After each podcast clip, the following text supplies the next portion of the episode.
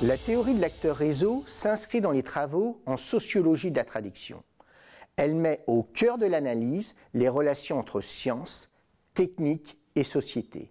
L'idée de réseau consiste ici à rassembler des humains, utilisateurs, prestataires, et des non-humains, objets, technologies, dispositifs, lesquels vont agir soit comme médiateurs ou intermédiaires, les uns avec les autres, au service de l'innovation et de la société.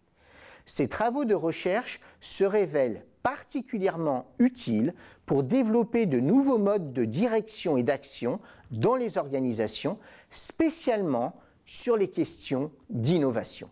À partir de plusieurs concepts clés, le réseau, la traduction, les controverses, Calon et Latour vont proposer une méthode pour traduire un réseau et tenter de le modifier.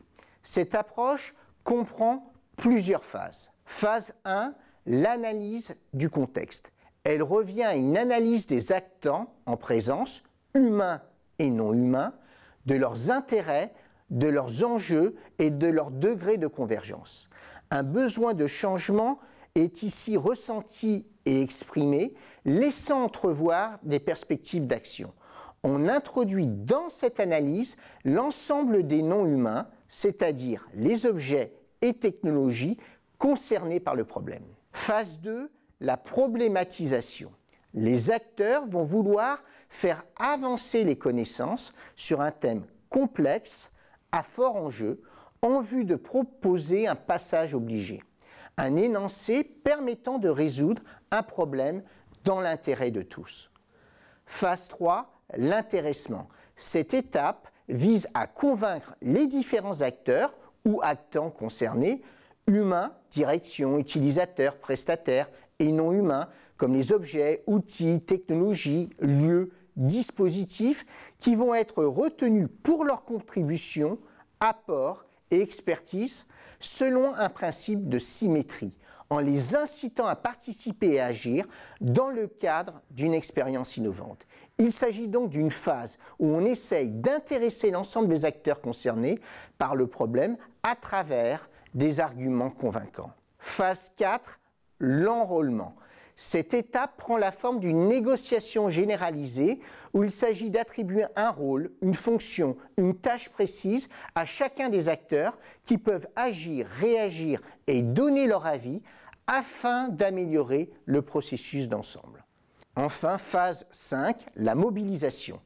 Cette étape vise à amplifier les actions menées à un niveau local et expérimental pour les réaliser et les diffuser à une plus grande échelle grâce à l'engagement de porte-parole. Les porte-paroles rendent alors possible la prise de parole et l'action concertée. La mobilisation consiste ainsi à favoriser l'implication de tous, à consolider le réseau grâce à des porte-paroles capables de traduire les différents intérêts en présence d'un registre à l'autre, par exemple de la logique technologie vers une logique de métier. La mobilisation permet de trouver du sens et de l'intérêt à l'élaboration du réseau. Elle conduit à créer de nouvelles connaissances, de nouveaux outils techniques avec une nouvelle organisation sociale. Les controverses qui correspondent au mode d'expression des groupes concernés ainsi que les compromis sont des repères pour identifier la dynamique du réseau et l'évolution des éléments de convergence ou de divergence. Selon ces principes, l'innovation ne résulte pas d'une démarche linéaire et séquentielle.